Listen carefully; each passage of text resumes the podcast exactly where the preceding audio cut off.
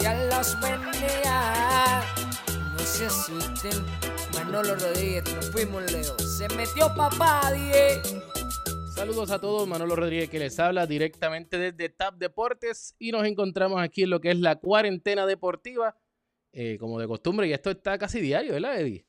Sí, no, eh, saluditos a ti, Manolo, y saludos a toda la gente que nos está escuchando. De verdad, Manolo, que esta cuarentena, e, esta sección de la cuarentena deportiva me ha cambiado de la, totalmente la, de cómo veo la cuarentena. No, ya la cuarentena tiene un sentido, tiene, tiene un propósito, ¿verdad? Ya por lo menos me puedo sentar a estudiar un poquito más las carreras de, los, de las personas que vamos a, a entrevistar y que vamos a hablar con ellos. Y por lo menos es un momentito, ¿verdad? Donde uno se, se, este, se saca todas las noticias del coronavirus y todas esas cositas Ay, sí, y se distrae la mente y la pasa bien. Hablando del deporte, que es lo que nos gusta. Eso es así, y para eso hoy tenemos una invitada bien especial. Eh, yo te lo voy a admitir, yo, tú sabes que yo, pst, mira, no filter, estoy nerviosísimo. Eh, Somos ya, dos, ya somos me he dos. tomado como cinco vasos de agua, eh, me he tomado tres SEAL para bajar, para, para que me ayude con mi sistema, pero a la misma vez eh, sigo con los nerviosos, sigo nervioso, así que, pero nada, vamos a darle inicio ya a lo que es la entrevista del día aquí en Tap Deportes. Tú, tú- tú puedes opinar y leer lo que muchos dicen por ahí. Lo que muchos dicen por ahí. Pero nadie lo contará como el protagonista. La entrevista del día en Top Deportes. Y ya está con nosotros la chica dorada de Puerto Rico, nada más y nada menos que Mónica Puig. Mónica, gracias por aceptar nuestra invitación. Eh, primero que todo, ¿cómo te encuentras en esta cuarentena? ¿Cómo te encuentras? Primero que nada, un saludo bien grande a ustedes. Gracias por tenerme aquí compartiendo un poco. Y me encuentro bastante bien aquí en casa, eh, en casa de mis padres, pa- pasando tiempo con ellos, con las perritas, algo que usualmente nunca puedo hacer. Como siempre estoy viajando en un avión, estoy en un hotel, estoy donde sea. Por lo menos estoy en casa por la primera vez en años, así que estoy feliz. Estás disfrutando de ese tiempo de familia que, ¿verdad? La cuarentena eh, nos tiene en ese momento donde estamos conociéndonos un poquito más, eh, conociendo a nuestros siblings, eh, conociendo a nuestros padres un poquito más de lo que estábamos acostumbrados o quizás recordando, yo no sé tú, yo no sé tú, pero no han ido a buscar los foto álbums, porque ahora, antes, ahora de los discos duros, pero para mi tiempo, yo tengo 40 casi, para mi tiempo era foto álbums. Yo no sé si ustedes lo han ido a buscar en el caso tuyo, ¿lo han ido a buscar? Sí, bueno, todas las fotos lo tiene mi abuela que está en. Puerto Rico. Así que cada vez que yo voy al apartamento de ella, siempre saco los libros y empiezo a ver. Pero lo que sí he visto son eh, los libros de los yearbooks de la escuela, que lo tengo en mi Oh. closet. Y estoy viendo todas las fotos y entonces estoy como que, ah, mira qué bien, mira qué bien. Y yo, uy, ¿quién es esa? Ew". Pero, pero eras tú, eras tú o era otra. Pero- eras tú. No me digas que te. No, pero ¿cómo va a ser? No. Sí, yo estaba que no. Yo le dije a mi mamá, ¿y cómo me dejaste ir a la escuela con ese peinado? Como que, no. Eh, eh, eh, yo por ahora no tengo ese problema, ¿viste? Por ahora. Por ahora estoy bien. En ese caso estoy bien.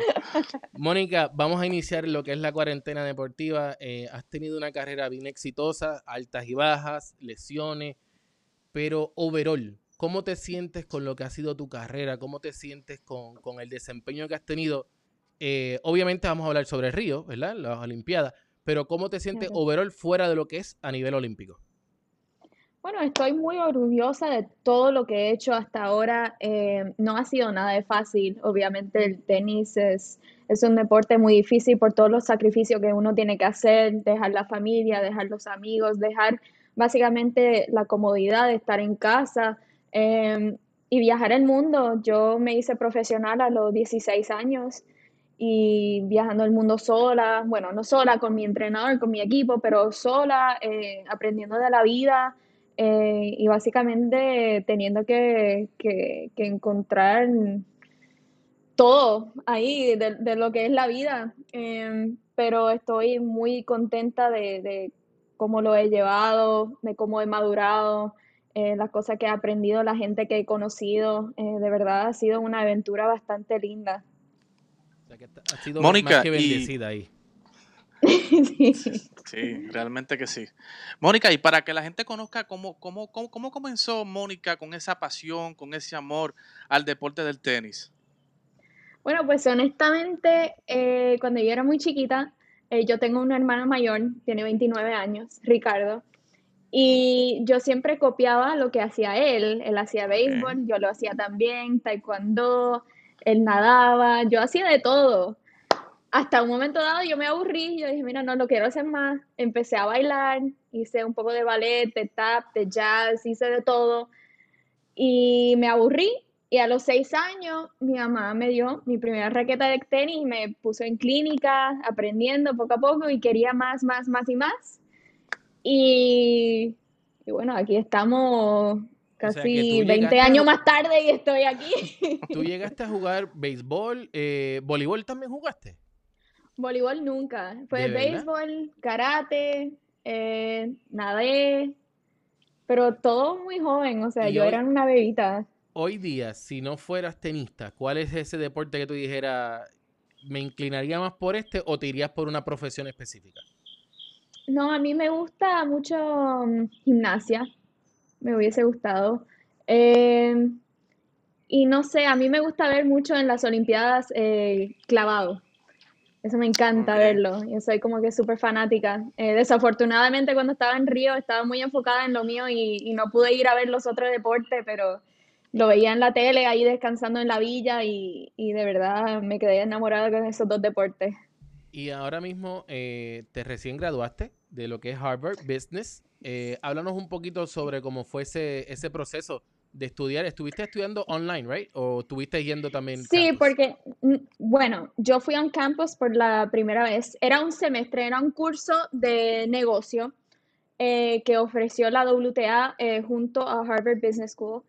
Y lo que es es básicamente ayudando a los atletas, que era atleta de NBA, em, de fútbol americano, eh, de fútbol normal, eh, NHL, eh, WNHL, un montón de deportes. De verdad me quedé un poco shell shock porque éramos un montón de atletas. Y es un programa que es para la transición de una carrera a la próxima fase de la vida que ya uno empieza a pensar en otra cosa que no es tanto jugar el deporte. Em, y bueno, lo ofrecieron el año pasado y fueron algunas jugadoras, Carolyn Wozniacki, Petkovic, eh, Bethany Maddox Sands, y me dijeron que el programa era increíble, que la profesora era, pero del top de todo. Y como en febrero estaba lesionada, pues era una buena oportunidad de ocupar mi mente con otras cosas y fui y me encantó las cosas que leí, las cosas que aprendí. Hasta hoy en día, yo hablando con un par de mis sponsors y armando un par de proyectos, eh, he podido utilizar las herramientas que me dieron de ese curso para hablar con ellos y ir a, mis meetings y, y, básicamente yo ser la que habla en vez de sentarme ahí callada escuchando. Yo soy la que está participando y, y, y tirando ideas y vamos a ver lo que hacemos con esto, mira esta idea, tal. Así que en realidad me hizo madurar mucho y, y honestamente es, es, es, algo increíble y muchas gracias a la WTA por, por ofrecer este tipo de programa y, y, Harvard obviamente por abrir las puertas no solamente a las tenistas, pero a muchos atletas.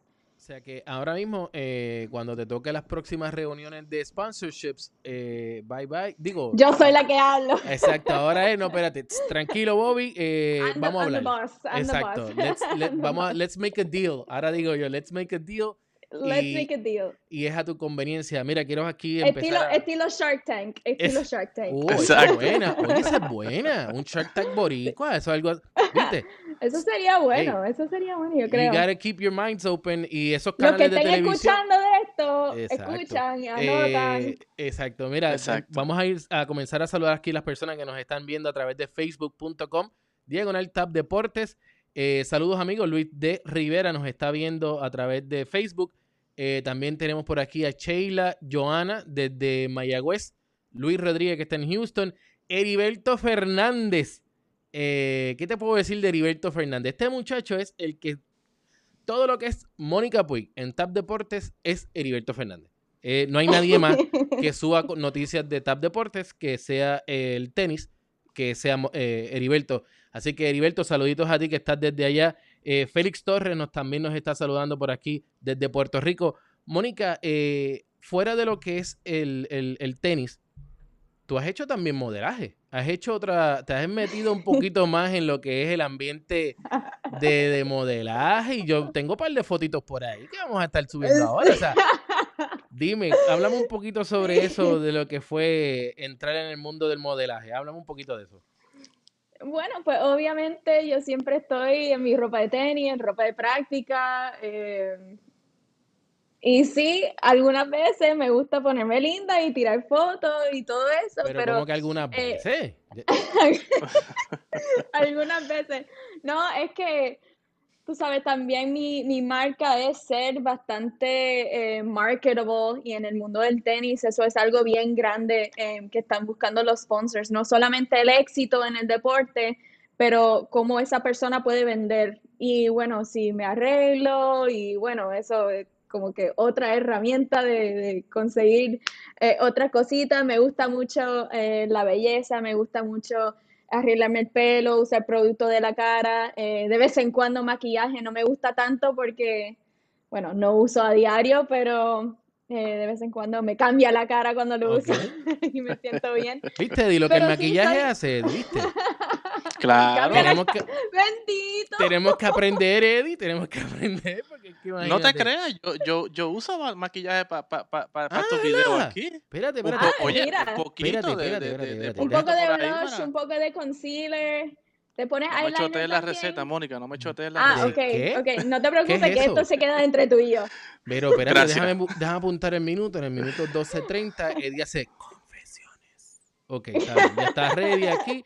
Eh, y, pero también, eh, ¿verdad? Continuando con el mismo tema, eh, es algo que, que te apasiona, eh, quizá con esto de Harvard y ahora tú poder sentarte a hacer tu negocio después de que venga una línea de maquillaje deportiva. Uno nunca sabe. ¿ah? Puede, puede ser porque yo, yo conozco a muchas jugadoras pues que antes del partido se ponen eh, un poco de quizás eyeliner, no sé. Yo no me pongo porque yo siempre tengo miedo que yo me hago así con la toalla y entonces va a salir todo así. No, oh, no, no, no. Y entonces están tirando fotos en la cancha. Imagínate, yo quiero una foto linda, ya que nosotros no salimos muy lindas en las fotos, eh, ya en sí, porque tenemos como que el game face que no es lindo para nada. Imagínate pero- con, con maquillaje como que todo ahí, con... No. Pero, pero, oye, eh, eh, de, la, de las más bellas y, y puertorriqueñas eres tú, o sea, latina, so, eso hay que, hay que decirlo, hay que admitirlo. Eddie, ¿qué tienes por allá?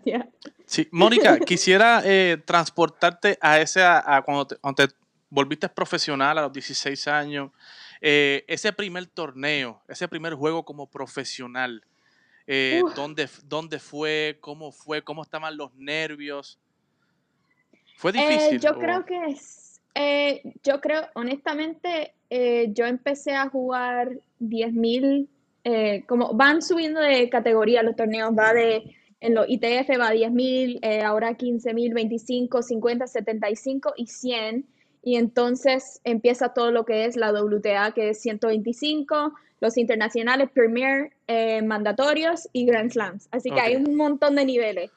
Y empecé con los 10.000 y yo creo que el primer torneo que yo jugué, que fue un 10.000, lo gané en España. Y entonces el primer torneo que jugué como 25.000 también lo gané. Así que como que empecé ganando, eh, también era Confianza. número dos, sí, y era número dos del mundo en junior. Así que cuando me fui de los juniors a lo profesional tenía un poco más de confianza y bueno, al principio si uno tiene confianza todo se te hace un poco más fácil. Claro. Pero ya cambia cuando empiezan a venir muchos fracasos, empiezas a perder un poco más, no ganas tanto.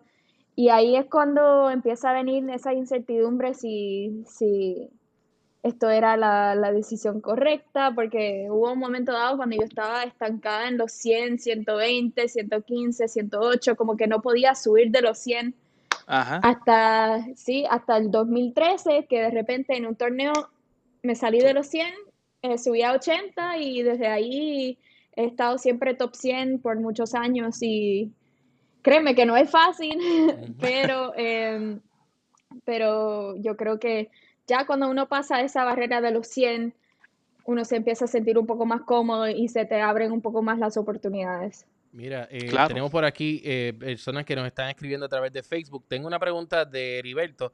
Lamentablemente no nos permite tener más personas, pero Heriberto era uno que, que queríamos que estuviera con nosotros aquí hoy. Eh, pero primero, saludito desde Cleveland, Ohio. Eh, saludo a mi gente y a la Golden Girl, Dennis Vega. El mejor deporte y mi favorito, dice por ahí eh, Milton Miro, desde acá, desde Kyle, Texas. Eh, y Heriberto eh, nos hace una pregunta, pero antes de esta preguntita, yo quiero, yo quiero hacer, hacerte otra. Espérate, vamos, vamos por aquí.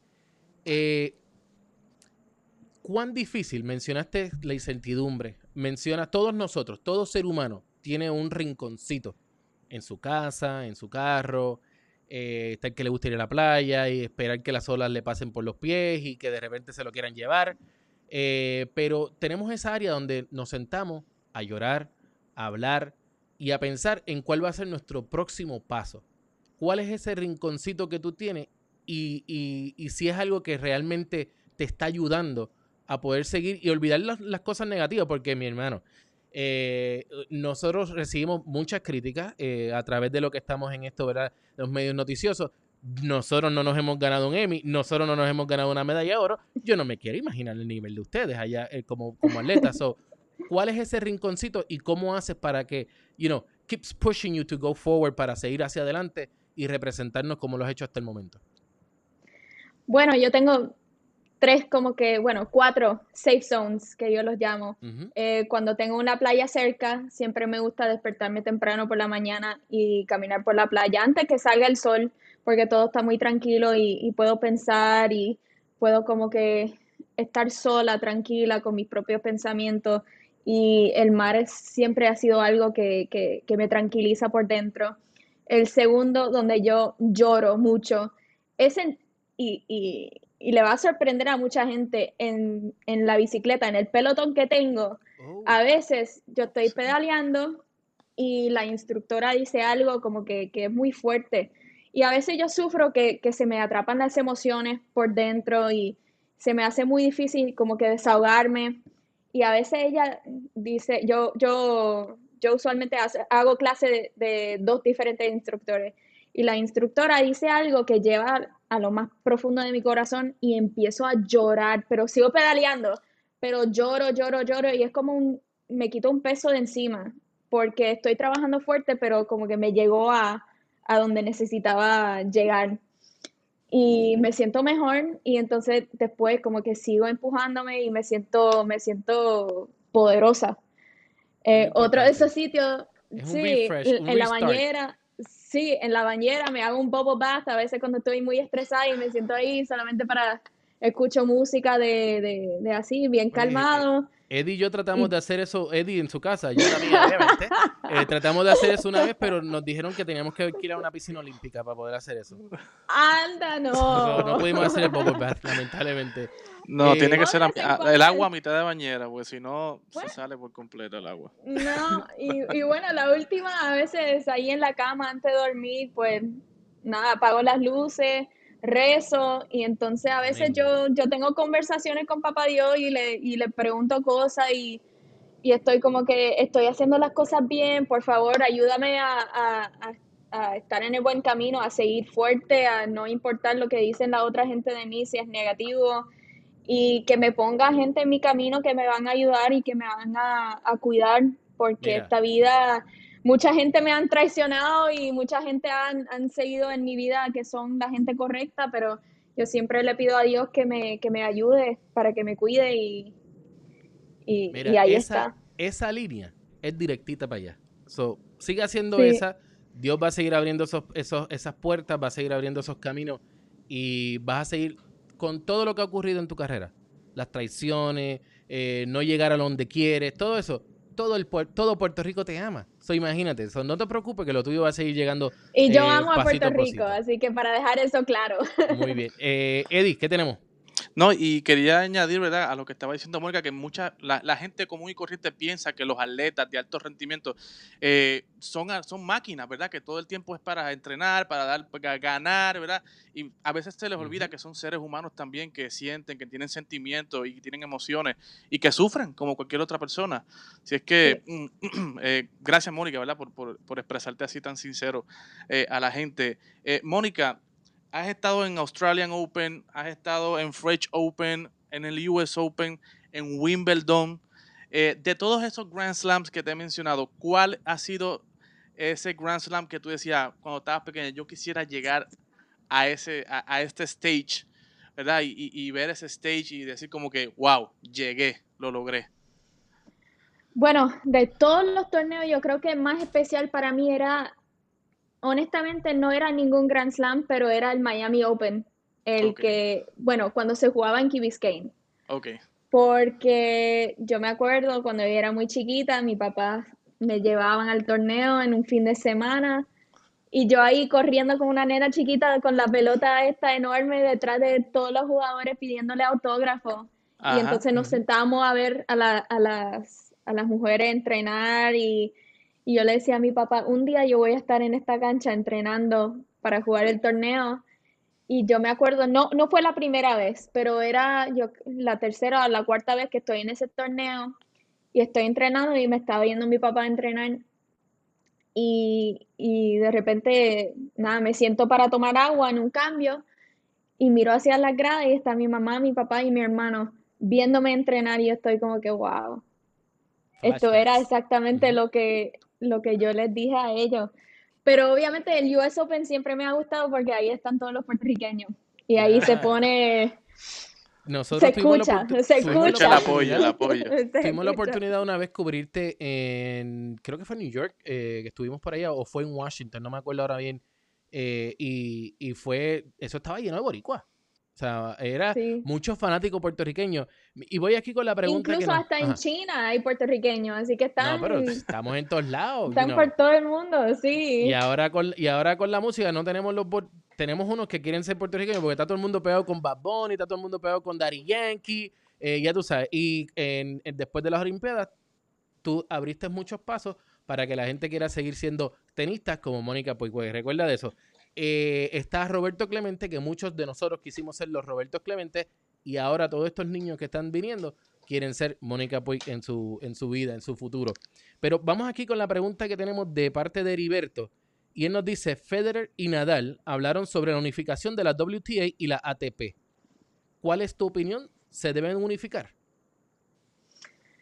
Bueno, eh, todos los jueves nosotros nos reunimos como la WTA para hablar de lo que está pasando hoy en día, lo que va a pasar con la, con la temporada y todo. Y hablaron eh, de eso. Em, yo no sabía nada porque yo no vi el live entre Federer y Nadal me lo perdí, no sabían que lo estaban haciendo, pero eh, yo creo que la WTA y ATP han estado hablando de esto por mucho tiempo y yo creo que es una buena idea porque en realidad lo que estamos viviendo hoy en día enseña que no importa si eres hombre o mujer, si eres rico o pobre, estamos pasando por la misma situación, están pasando las mismas cosas a todo el mundo, todos estamos encerrados, todos no, no podemos ir a ningún lado. Y yo creo que unificar ATP y WTA sería algo muy lindo porque eso enseña que somos iguales y somos unidos en, esto. Em, no sé qué tanto van a hacer, qué van a hacer ahora, eh, pero lo que veo es que están tratando de resolver estos problemas que estamos pasando hoy en día del calendario, de cuando vamos a volver a jugar y todo, lo están resolviendo juntos. Y eso me gusta porque hay que colaborar aquí, hay que estar unidos y tener un tour por acá y otro tour por allá, eh, no sé, no, no, se siente, no se siente tan bien, pero ahora que, están hablando de unificarlo y, tenerlo, tenerlo junto, me gusta la idea. Muy bien. Eddie, ¿qué tenemos? Eh, Mónica, eh, has ganado dos WTA singles, ¿verdad? Si no me equivoco. sí, bueno, el de Strasbourg y, y, las Olimpiadas, sí. Sí, ¿cómo fue esa emoción de ese primer WTA que, ganaste? ¿Cómo, cómo, ¿Cómo fue, si nos puedes contar cómo pasó, qué pasó por tu mente, qué sentiste? Sí, no, tuve una muy, muy buena semana, fue en Estrasburgo. Eh, y no sé, e, esa semana como que estaba, te digo, que estaba a punto de perder en el primer partido, me acuerdo. Estaba, yo creo que 0-5 abajo en el primer set, jugando súper mal, súper mal. Y entonces gané el partido 7-6, 7-6 y de ahí en adelante fui jugando muy buen tenis en todo el torneo. Y entonces cuando lo, gané, primero que nada pensé, qué lindo trofeo me llevé. Era uno bien lindo de cristal, de, de bacará en rojo, bien, bien lindo. Todavía creo que está en la oficina de mi mamá, que ya eh, se pone bien proud y lo quiere tener ahí. Ajá. Eh, pero nada, era como que llegué, como que por fin llegué al tour. eh, soy una que tiene por lo menos un título. Ahora estoy como que I'm here. Em, y sí, como que em- empiezan a, a respetarte un poco más, eh, mirarte con un ojo diferente, porque ya te conviertes en una jugadora que puede ganar torneos, que puede establecerse. Y, y sí, fue bastante inesperado, eh, pero trabajé muy fuerte para llegar a ese momento. Ujú. No, y Mónica. que, y que te vas abriendo paso, ¿no? Te vas abriendo camino ya. Oye, yo soy Mónica, uy, ya voy ganando. Así que a los que están allá arriba, comiencen a mirarme que voy por ahí. Here- Here I come. Sí, Mira, tenemos por acá a Ri- Exacto. Richard Pagan. Dice, mi pregunta es, eh, ¿por, qué tu, ¿por qué tu juego no se ha evolucionado un poco a pesar de cambios de entrenadores? ¿Y por qué no trabajas los laterales y permites que tu rival lo haga votando de tu juego y rendimiento? En, en ese caso, ¿verdad? Todos se creen dirigentes. Eso es como los 12 magníficos. Todos se creen dirigentes a la, a la hora. Desde afuera, todo es una cosa, ¿verdad? Pero, pero ¿cómo Sí, crees bueno, tú que eh, debas eh, de, eh, de sí. ajustar? Bueno, es muy sencillo. Em, el tenis siempre está cambiando. Eh, yo cambié de equipo eh, muchas veces el año pasado porque simplemente no encontré el fit que quería. Ahora mismo eh, creo que tengo el equipo eh, que me va a llevar a, hacer las cosas grandes. Em, y también estaba pasando por un momento, momentos muy difíciles después de las Olimpiadas, como ya todo el mundo eh, leyó en varias notas que he hecho de, de- sufrir un poco con la depresión, eh, estar en muy malos momentos, bregando con las ansiedades, las presiones, las expectativas de la otra gente. Así que más allá de- del tenis, tenía que, que cuidar mi corazón y, empezar a, a enfocarme de nuevo en, en, en recordar la razón por la cual empecé a jugar el tenis. No era para ganar torneos, no era nada. Cuando yo, a mí me dieron mi primera raqueta, era simplemente para divertirme y pasar tiempo afuera jugando un deporte. Y de repente se convirtió en un trabajo, se convirtió en algo que tenía que hacer, no en algo que quería hacer. Y yo creo que cuando cumplí 26 años, yo sentí ese día de mi cumpleaños, yo estaba en China, en Beijing, y yo sentí un cambio. Y entonces desde ahí en adelante empecé a hacer las cosas por mí. Eh, escuchaba mi intuición, escuché a mi, a, a mi corazón lo que me estaba diciendo y básicamente dejé que eso me, me llevara por el camino que era y hoy en día estoy viviendo mi vida y estoy lo más feliz que, ha estado, que he estado en, en, en años, creo. He encontrado la felicidad de nuevo y, y no te voy a decir que todo es perfecto ni, ni todo es color de rosa, pero literalmente estoy súper feliz porque tengo todo lo que necesito en mi vida, ya lo tengo y ahora estoy haciendo las cosas porque yo quiero y me estoy motivando mí misma para hacer las cosas que debo de hacer. Eso, eso es importante. Eh, when you fall in love with the game, mantenerte enamorado del juego. Eso es lo más importante. Es Eh, difícil y es siempre. difícil porque, porque vivir esta vida no es nada de fácil, otra vez como he dicho, pero eh, uno, uno se puede reencontrar. Mira, eh, antes de comenzar con, con el tema que tengo sobre lo que es Río, eh, tenemos por aquí a Tania L. Reyes que nos está pidiendo un saludo. Me gustaría que le enviaras un saludo a mi hijo Jean, Jean-Pierre, que también practica el deporte, el deporte del tenis. Eh, saluditos, Mónica, eres nuestro orgullo. Así que por favor, un saludito ahí Hola Jean-Pierre. Jean-Pierre. Que continúe, continúa con esos, eh, con eso, eh, ¿verdad? Esa, esa cría de seguir eh, haciendo el deporte del tenis. Pero vamos ahora a Río. ¿Cómo fue esa experiencia en Río? Eh, todos sabemos que la mayoría del enfoque en Puerto Rico está en el baloncesto. Eh, obviamente no había, eh, estaban la- las muchachas del voleibol. eh, y pues como isla, el tenis nunca ha sido la prioridad. ¿Cuánta presión tenía Mónica? Si alguna, porque tú decías, yo voy a representarnos y ya. Si alguna, ¿cuánta presión tú sentías? ¿Y cómo fue para ti levantarte ese, ese día del juego, del juego por la medalla de oro? Ay, me está dando, me está Escalofrío. dando escalofrío.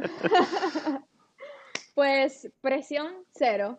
El día de la final cero, eh, porque ya había asegurado una medalla. Estaba súper contenta. Yo creo que más presión tenía jugando la semifinal, porque o asegurabas medalla o tenía que volver al día, de- al día después para ver si podía ganar el bronce. Así que esa mañana me desperté y nada, hice lo que, lo que hacía todas las mañanas. Yo iba a la ventana, veía a la gente ahí caminando por la villa o lo que sea. Yo siempre como que miraba por la ventana para ver eh, si estaba el sol, si qué estaban haciendo la gente y todo. Y entonces me fui a desayunar, yo súper tranquila, llegó mi agente, así que estuve con él enseñándole la villa, como que tomándome las cosas bastante tranquilas. Y fui al gimnasio con mi preparador físico, hicimos un poco de físico, hicimos físico antes de la final. Eh, fuimos a correr un ratito y levantamos, levantamos un par de pesas. Em, solamente para activar el cuerpo un poco. Y entonces fui a mi cuarto, busqué todas mis cosas porque ya era tiempo de ir a, ir a las canchas. Y no sé, ese día eh, estaba calentando y siempre estaba tratando de pensar como que tranquila, que hoy es el último partido y se acaba todo esto, pero vamos a disfrutar el día, porque esto no pasa todos los días. Así que eh, me mantuve bastante cerca a, a mi equipo en ese momento, pero siempre le digo eh, a mi preparador físico, Claudio, que hoy en día está conmigo también eh, todavía, eh, estaba jugando la semifinal de Potro contra Nadal en la cancha central antes de mi partido. Y gana del Potro y sale corriendo del túnel, se trepa encima de su equipo y están llorando y abrazándose y todo así. Y yo estoy calentando ahí en el pasillo, lista Ajá. para entrar a la cancha porque ya era, ya era tiempo. Y Claudio me, me agarra y me está mirando en los ojos y está diciendo, en una hora y media, eso vamos a hacer todos nosotros. Así que prepárate. Y casi lloro. Así que le dije, dame un segundo que tengo, que- me, me tengo que ir. Así que fui corriendo para el baño y me arrodillé en el locker room y empecé a rezar. Y dije, papá Dios, no te pido más nada, pero solamente ayúdame a disfrutar este partido. A mí no me importa si gano o si pierdo, solamente quiero disfrutar estar en la cancha en mi primera final en las Olimpiadas. eh, y sé que tengo a todo, a todo Puerto Rico eh, conmigo, pero solamente quiero divertirme, porque eh, si voy a la cancha y voy a estar sufriendo, prefiero no jugar. Así que salí a la cancha y literalmente estaba vibrando con buenas vibras, estaba, estaba, e- era una experiencia que no puedo ni, ni, ni, ni explicar porque era súper especial. De- hay algunos sentimientos que, que simplemente no tienen explicación y ese es uno de ellos. Ese es uno de ellos. Y yo estaba Sí. loco por saberlo porque yo soy bien, bien eh, curioso. Y e- ese, cómo te levantaste, o sea, hay personas que tienen muchas cábalas que dicen, ah, no puedo hacer esto porque I jinx it. O sea, el- ayer hice de esta forma. No. So, so yo como que decía, A veces, "Ok, a veces cuando me pongo así en los torneos, yo trato de como decir, no, ok". porque no quiero depender de eso. Si un día comí eh, un revoltillo, no quiero decir que mañana tengo que comer el revoltillo porque gané el día, no. Trato de no ser así pensé- porque si no me vuelvo loca. Pensé, pensé que ibas a decir zucchini y decía, "Ah, Dios santo, los A mí me zucchini". gusta el zucchini. Oh, Sí, a mí me gustan todos los vegetales, me gusta de todo. Yo he que intentado con el zucchini, pero bendito, no, no, no. A menos que no esté en la barbecue y tenga mucho pique, pues no, de verdad, esto, conmigo no, he podido, de verdad no he podido. Mira, Ed- antes de ir con Eddie, tenemos por aquí, la gente sigue, sigue a través de facebook.com, diagonal tap deportes. Eh, uf, eh, qué grande orgullo de Puerto Rico, dice por aquí Luis, eh, Luis de Rivera. También nos está saludando por acá. Llegué a ver a la novia de Puerto Rico. Tú sabes que tú eres la novia de Puerto Rico, ¿verdad? Todos nosotros, todo, todo Puerto Rico vivía enamorado, vive enamorado de lo que es Mónica, de todos los logros que hizo. Y tengo por aquí a uno que, que está bien curioso, no sé si habías escuchado esto.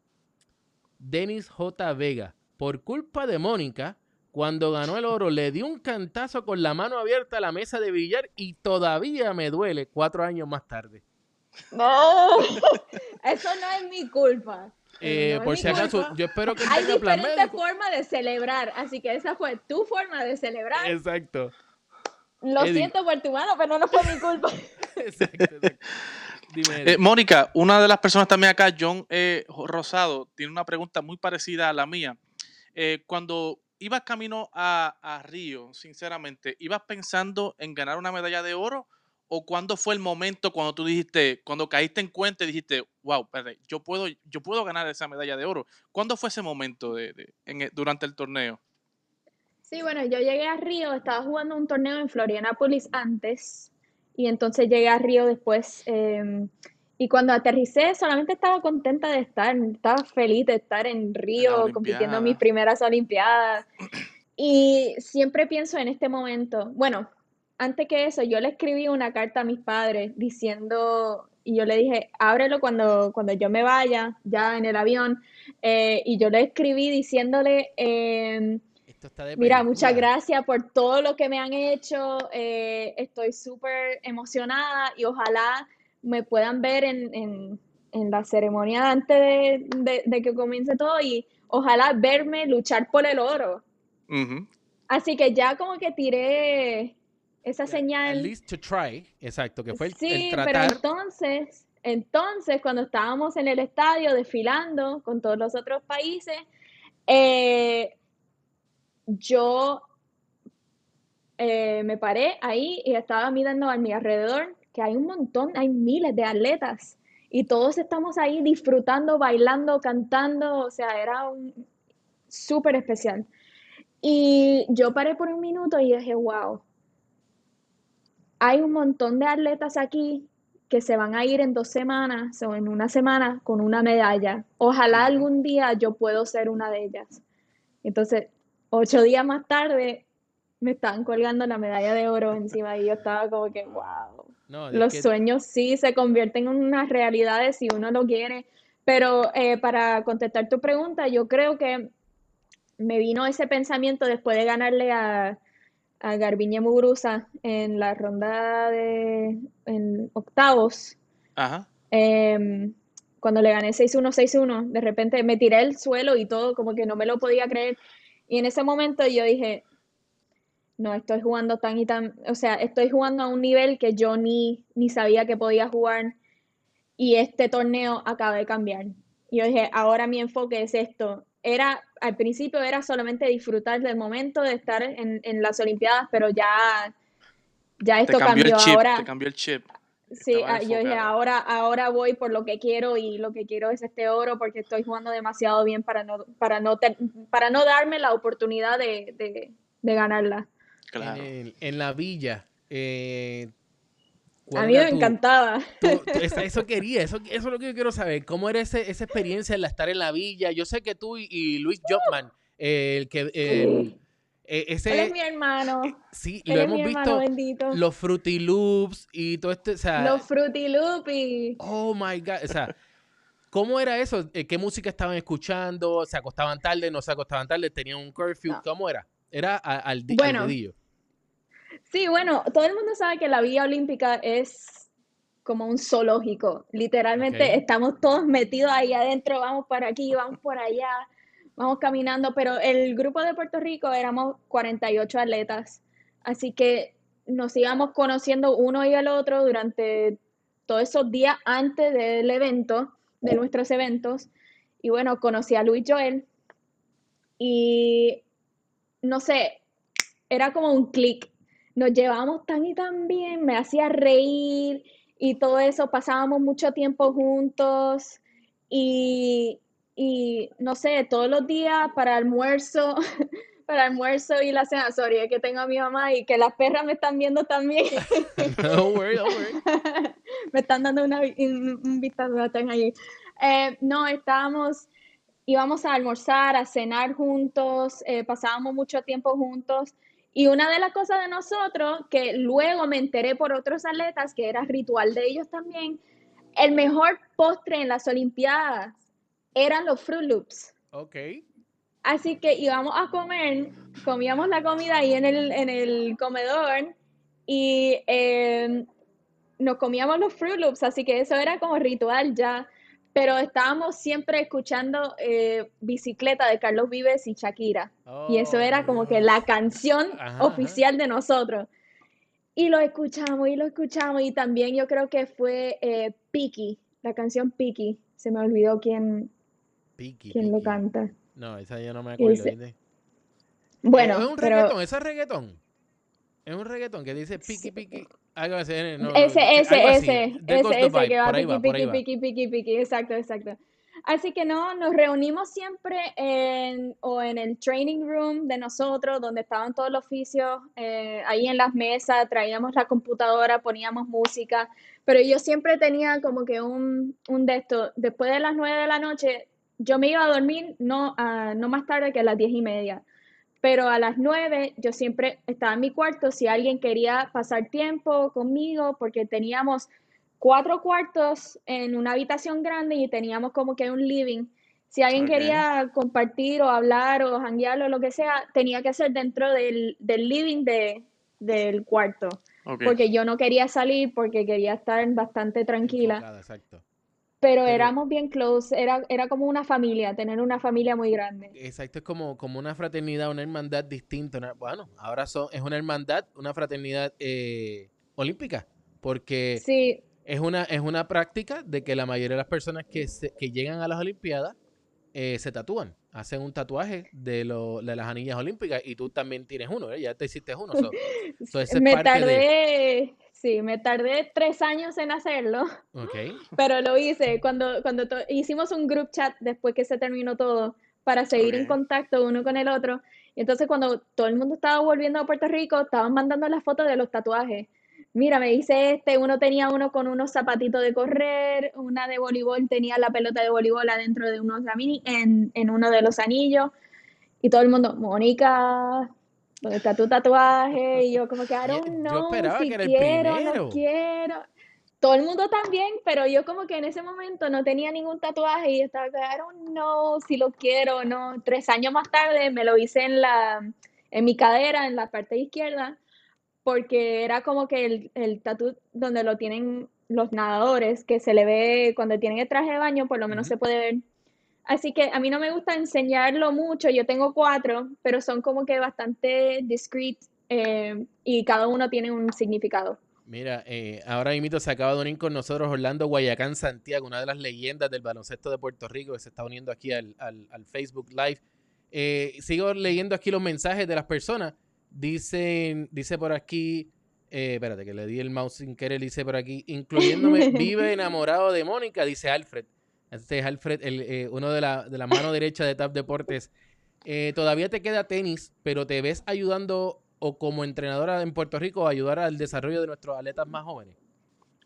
A mí me gustaría estar envuelta en, el desarrollo del tenis, especialmente en Puerto Rico en un futuro. Eh, no sé qué tanto quería, eh, quiero ser entrenadora porque sé lo que requiere y la paciencia que necesita, pero siempre quiero estar envuelta en algo del tenis, eh, especialmente en Puerto Rico. Eh, a mí me han dicho muchas veces que después de, de las Olimpiadas se construyeron muchas canchas, se llenaron más clases de tenis. Y eso para mí me, me puso muy feliz, muy contenta, porque el tenis es, es un deporte muy lindo. Mira, de eso mismo dice aquí John J. Rosado. Mi familia completa ese día de la final sin saber nada de tenis. Estuvimos contigo, sigue hacia adelante y sigo tu carrera, dice John. Eh, dice por aquí Javier Vélez, tremenda tenista profesional y boricua. Dios la bendiga y te proteja. Eh, y por ahí ya tú sabes, la gente... Ah, bueno, Luis Rodríguez dice que si Kellogg's te hizo una oferta de, de auspicio por los Fruity Loops. ¿Qué qué? Que si Kellogg's te hizo una oferta de auspicio por los Fruity Loops, ay, que esa es una que... Oye, allá con lo de Harvard, ya- vamos a ir tocando esas puertas. ya me voy a Eso- sentar en la mesa, ya vamos al boardroom. Fu- eh, Fruity Vamos Loops, what if- here, here comes Sí. Mónica. Literalmente, cuenta conmigo, que Yeah. yo soy amante de los Fruity Loopies. No, no son Fruit Loops, son Fruity Loopies. Ya, ya le pusimos el nombre puertorriqueño a los Ok, Fruit Loops. ok. Eddie, ¿qué tienes por ahí? Eh, Sebastián Valentín, una de las personas que nos está eh, comentando acá, tiene una pregunta interesante, Mónica. Dice, ¿qué te gusta comer antes y después de competir? Bueno, antes de competir, uno tiene que comer eh, bastante liviano porque vamos a estar corriendo mucho y no quieres estar muy heavy. Eh, usualmente antes de un partido tiramos más a los carbohidratos que se, que se absorben bastante rápido, como arroz, pasta sin salsa, sin nada, un poco de pollo para tener proteínas, no muchos vegetales, pero literalmente te estoy hablando de porciones así de chiquitas. Es para Ok. tener energía. Si no tienes ¿Eso tanta yo? hambre, pues te tomas, Ahora sí. te comes o una barra de proteína o algo bien chiquito solamente para que te dé energía. En el partido, usualmente, no muchos lo hacen, pero es, es importante seguir dándole eh, alimento al, al cuerpo, así que yo a veces o tengo un gel, eh, algo con un poco de cafeína o, o una banana eh, para que te dé energía, porque uno nunca sabe qué tan largo va a ser el partido. Puede ser 45 minutos como puede ser 3 horas y media. Y lo he tenido. Así que es muy importante seguir dándole eh, comida a tu cuerpo en ese momento. Y después del partido, eh, usualmente a los primeros 30 minutos de salir de la cancha, siempre tomo algo o de proteína eh, para tener, recuperar más rápido, porque usualmente después de un partido, usualmente es así el procedimiento. Yo salgo de la cancha, me tomo la proteína rápido, eh, me estiran eh, y me voy al locker room, me ducho, me cambio, eh, me pongo linda para hacer todo lo go. todo lo de la, todo de prensa y todo eso. Así que a veces después de un partido me tarda dos horas, dos horas y media para sentarme a comer. Y, o más tiempo, porque depende de cuando yo termino el partido, porque no vale comer a las 4 de la tarde si en dos horas voy a cenar. Exacto. Así que eh, la proteína, 30, hasta 30 minutos, tengo un window bien chiquito para meterme algo de proteína eh, para poder recuperar y, y tener algo en el cuerpo. Mira, tenemos por aquí, ya, ya estamos por terminar, pero tenemos por aquí Orlando Guayacán Santiago, es una de las leyendas bien grandes que tiene el baloncesto puertorriqueño. Y dice, mi hija es súper fanática de Mónica. Así que ese es uno de los que representó a Puerto Rico eh, con el equipo nacional de Puerto Rico. Eh, también tienen por aquí, eh, yo te quería hacer una pregunta. ¿Eres muy picky para comer? Porque tengo una foto aquí, tú haciendo sushi. Te, fue, ¿Te fue bien? Ahí te la estoy mostrando por aquí. Me fue increíble, sí, eso fue ahí en, Nueva York. Nosotros tenemos un evento, no solamente en Nueva York, pero en muchos torneos que se llama el Taste of Tennis, donde traen a muchos chefs famosos y mucha gente eh, que hacen eh, postres y, y de eso. Yo siempre le digo a la gente de Taste of Tennis que me tiren más por el lado de postres porque me gusta más. Pero sí, no, eh, conocí al chef Morimoto, que es un chef japonés muy famoso. Incluso fui a su restaurante allá en Nueva York y era increíble, pero me gusta de todo. Literalmente me puedes poner un plato frente a mí que tiene cualquier tipo de comida y me lo como. ¿La arroz viste? no, por favor, si me lo das ahora mismo, ya cené, pero si me lo das ahora mismo, me lo como. Ok, oye, A mí me encanta Ahí la comida está. puertorriqueña, Yo lo voy- que hace Ahí falta es, es que venga mi abuela o yo vaya para allá para comerlo. Oye, cuando vaya Exacto. para Miami, que voy a ir a visitar a Jenny, a Jenny Torres de TAP Deportes en Miami, o a Luis Rodríguez, que es el fotógrafo de nosotros en Miami, yo me voy a comprometer y te voy a llevar un, un bistec. El bistec que yo hago está a otro nivel. Oíste, te lo, Lo tengo bueno- que decir, bueno, suavecito y se corta solito. pero hasta, hasta, hasta que llegues, hay un sitio aquí en Miami eh, que es eh, puertorriqueño. carreta. Ah, ok, puertorriqueño. La carreta, No, ni no, qué carreta, ni qué carreta. Se va a la placita. Ok, ok. Ese no sabía, ese de no sabía. chef, chef José Mendín, que también eh, tiene un restaurante y es bien lindo porque el edificio tiene una bandera grande de Ah, Puerto ok. Rico Ok, sí he y escuchado. Wow. literalmente la mejor comida puertorriqueña en Miami. Ok, muy bien. O sea que Eh, ya, y tengo también tenemos, también. tenemos a tenemos a Metropol, tenemos un Metropol Las muy cerca de, de donde estoy ahora mismo y yo creo que hacen delivery. Voy a tener que ver porque mañana ya ya como me están hablando de la comida puertorriqueña, Ya te está Yo creo que mañana eso es lo que voy a almorzar. Gracias a ustedes. si me están Metropol- rompiendo la dieta. Si el Metropol hace natilla, por favor, no suba, yo te, o sea, no subas una foto de la natilla en el met- del Metropol si la hacen. Eso es un No te postre. puedo, no te puedo hacer ningún, ningún No, promesa ahí porque si yo tengo todo al frente, necesito los tostones, mayo ketchup, necesito arroz con habichuela, de todo. Encima la natilla, así que sorry. Mira, me preguntan por acá, eh, primero, Damián Suárez, está- están subiendo, lo- lo- la gente está escribiendo a través de Facebook y déjame buscarlo, por eso es que me, me ven así mirando hacia abajo. Damián Suárez dice, me gustaría que me felicitara en mi cumpleaños ya que voy a cumplir 21 años. Eres mi crush. ¡Uh! ¡Felicidades! Mucho éxito en tus proyectos. Dice por aquí, ¿hasta qué edad piensas estar jugando tenis profesionalmente? Dice John. Hasta que mi cuerpo no- eh, me diga no más. Así Dice- que por ahora, gracias a Dios, ya estoy bastante bien del codo. Así que puedo continuar haciendo mis cosas. Eh, pero mucho de eso depende del cuerpo, porque como de la forma que uno entrena, uno va viajando. eh, yo literalmente me despierto todos los días con, con muchos dolores. Me siento como una viejita. Me despierto y ya, ay, me duele esto, ay, me duele lo otro. Es que llevo muchos años haciendo eso, ca- casi Claro. 21 años jugando Claro. y No, casi claro. 11 años jugando a este nivel, así que el cuerpo definitivamente lo siento. Dice por aquí otro, si el año que viene hay salud y no hay esta situación de, asumo que es el coronavirus, estaremos, eh, que estamos viviendo, eh, si estarías en las Olimpiadas de Tokio. Esa es la meta. Esa es la meta. A mí me encantaría participar en unas segundas Olimpiadas. eh, para mí sería un sueño ser la banderada. Eh, eso es algo que cuando gané en Río yo dije, no, no, eso es lo que yo quiero ahora. Es que... Así que esa Pues- va a ser la pues próxima, a la- cosa. A, la- a mi otra pregunta, la última pregunta que tengo para ti.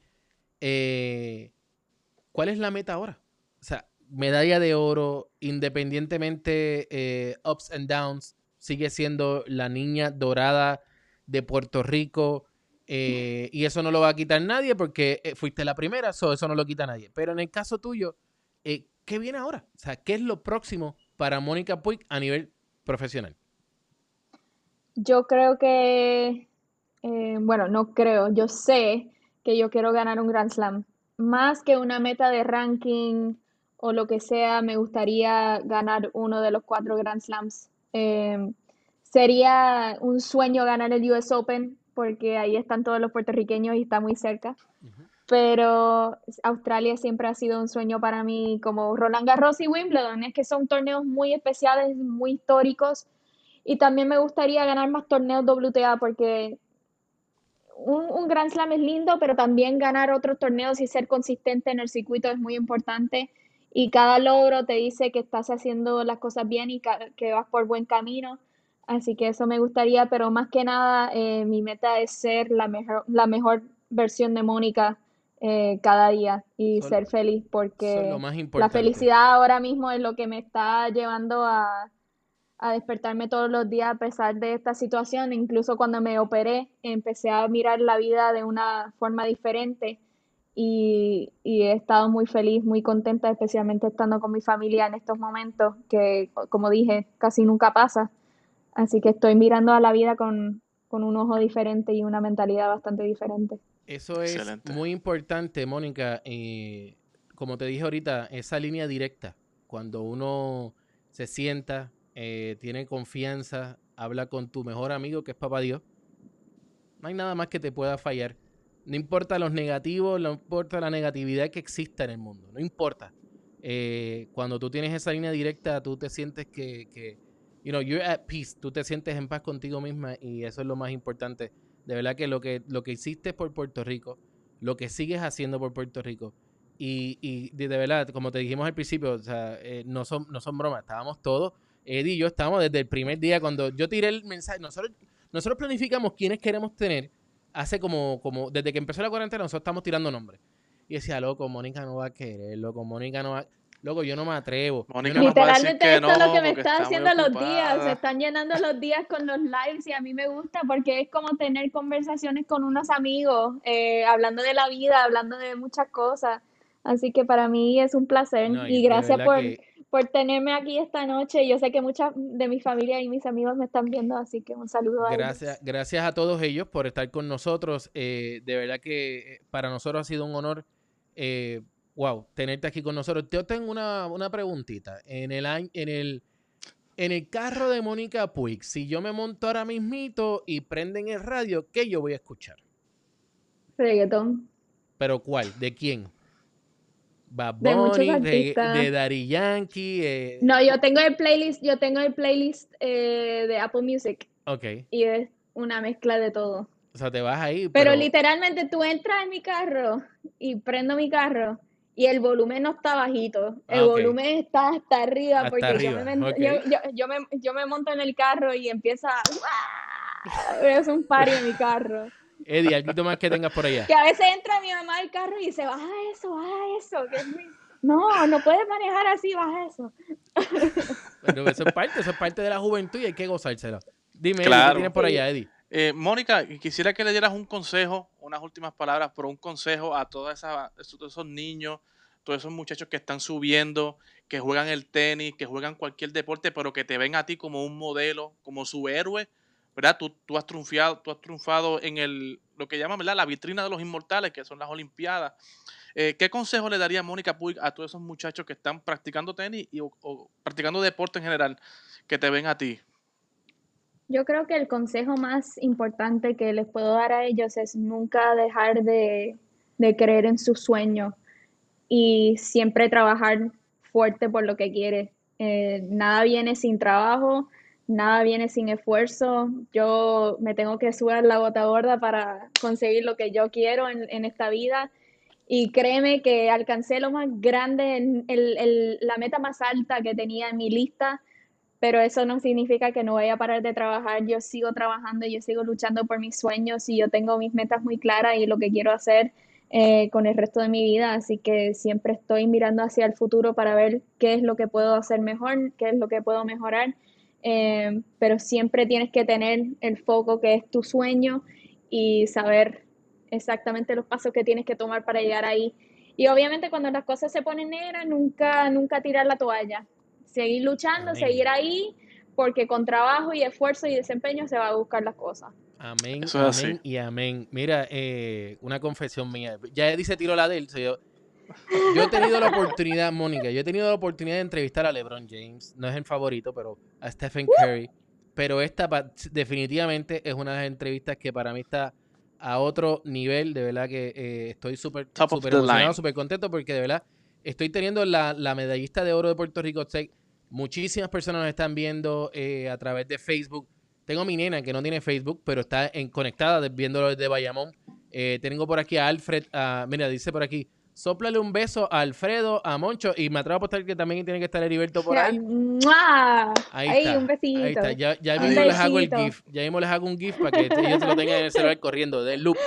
Dice por aquí José M. Martínez, Mónica Abanderada. Dice por aquí la, las personas. de- me están corriendo que se llama La Placita, que eso era lo de Julián Gil, algo así era, ¿verdad? El restaurante que Sí. mencionaste ahorita. Sí, La ahí carreta es hacen un cubana, es que mofongo, de verdad. hacen un mofongo en la placita, pero me Mónica, yo muero, estoy me en muero. Texas. Aquí lo único que hay es barbecue, barbecue, barbecue y pique. Te Te- mando, esto. te mando, te mando un poco de mofongo por UPS o FedEx.